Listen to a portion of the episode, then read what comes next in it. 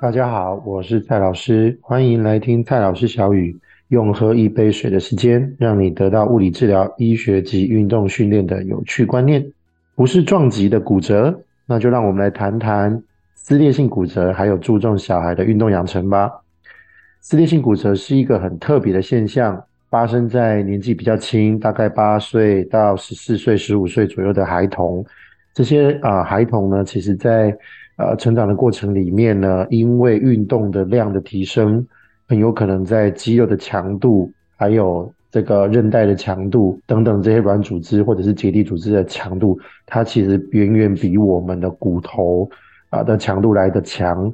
那在运动大量的活动自己的身体的状况之下，很有可能就会造成我们的软组织比硬组织的结构要来的强健，而使得这些硬组织会长经年累月的被撕拉，而引起裂痕或者甚至剥离的现象。我们把这个情情形就称为撕裂性的骨折。那目前不管是国内外的研究呢，大概对于撕裂性骨折的发生率，还有它的大概盛行率。都呃没有办法做一个很明确的统计，因为呃实物上呢，有一些人呢可能产生了这样的撕裂问题，但这样的撕裂问题可能也在成长的过程中就愈合。那也有一些人可能其实是呃甚至没有发现自己有这样子的一个撕裂情形，所以大部分的状况呢都是被低估的。但还是有一些零零星星的研究，其实告诉我们在孩童的身上呢，可能有大概。百分之十到百分之十五左右这样子的一个发生的比例。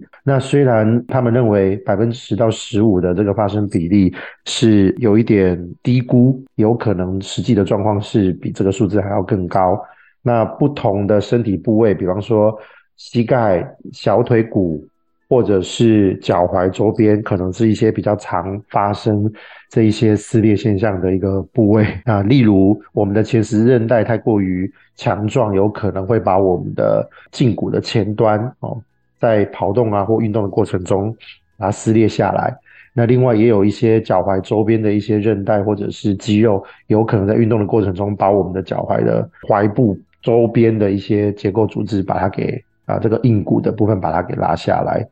好，那这个比例其实基本上都不算低。那男性大概被认为又有大概至少三到四倍以上的机会高于女性，容易发生这种撕裂性的骨折。所以呢，呃，我们在提倡运动的同时，针对这一些比较青少年的孩子们，其实在运动的量啊，哈，运动的方式，还有足够的休息。啊，这些都是我们针对这些孩童在成长过程中运动需要注意的一些事情。希望大家就是针对这个议题能够有一些关注啊，尤其是有一些我们认为其实他的运动表现还不错的孩子，可能在呃比较青少年的时期，他的运动量就会大，那他被要求的活动量也会比较高。那他发生这个现象之后，有可能就间接的或直接的影响了这些孩子未来的运动的生涯，或者是他运动的。能够再再运动的一个机会，所以也希望大家真的能够关注这样子的一个议题，然后我们从小孩的运动养成上面去特别注意，那不过量，适当的有一些适当的休息的机会，那甚至也针对这样子的问题呢，能够有更多物理治疗或者是医疗上的一些保护。啊，那使得他们不要产生伤害，那即便有伤害，也能够尽快的。呃，处理跟处置。健心思琪是一个以检测作为核心价值建构的身体健康知识的分享平台，欢迎您订阅追踪我们，时时刻刻学习不间断。我是蔡老师，我们下次见。